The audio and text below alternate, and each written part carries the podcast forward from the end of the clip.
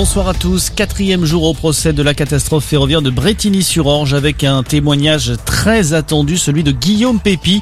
L'ex-patron de la SNCF a été entendu aujourd'hui par le tribunal correctionnel d'Evry. Il a tenté d'expliquer le déraillement du train Paris-Limoges survenu en 2013, un drame qui avait fait 7 morts et plus de 400 blessés. Après avoir adressé sa solidarité aux familles de victimes, Guillaume Pépi a ensuite reconnu à la barre la faute morale de la SNCF jugée avec un cheminot pour homicide et blessures involontaires. Les débats vont durer huit semaines. Orpea dans la tourmente, une enquête a été ouverte par le parquet de Nanterre contre le groupe privé de maisons de retraite. Des dysfonctionnements graves ont été relevés par une enquête administrative commandée par le gouvernement. Elle évoque notamment des cas de maltraitance envers les résidents des EHPAD et des détournements de fonds publics. Des faits révélés dans le livre choc Les Fossoyeurs publié en février dernier.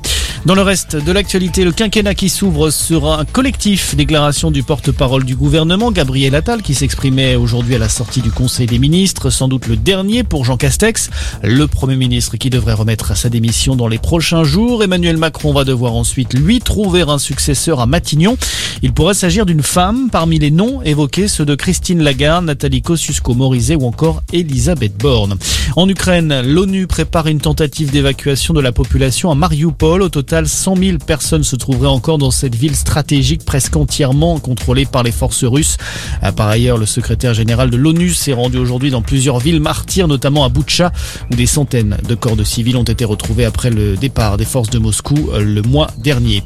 Et puis c'est une première en Europe. L'Espagne va interdire les publicités jugées sexistes pour les jouets.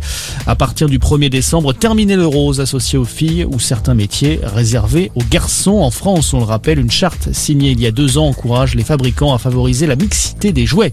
Voilà pour l'actualité. Bon début de soirée à tous.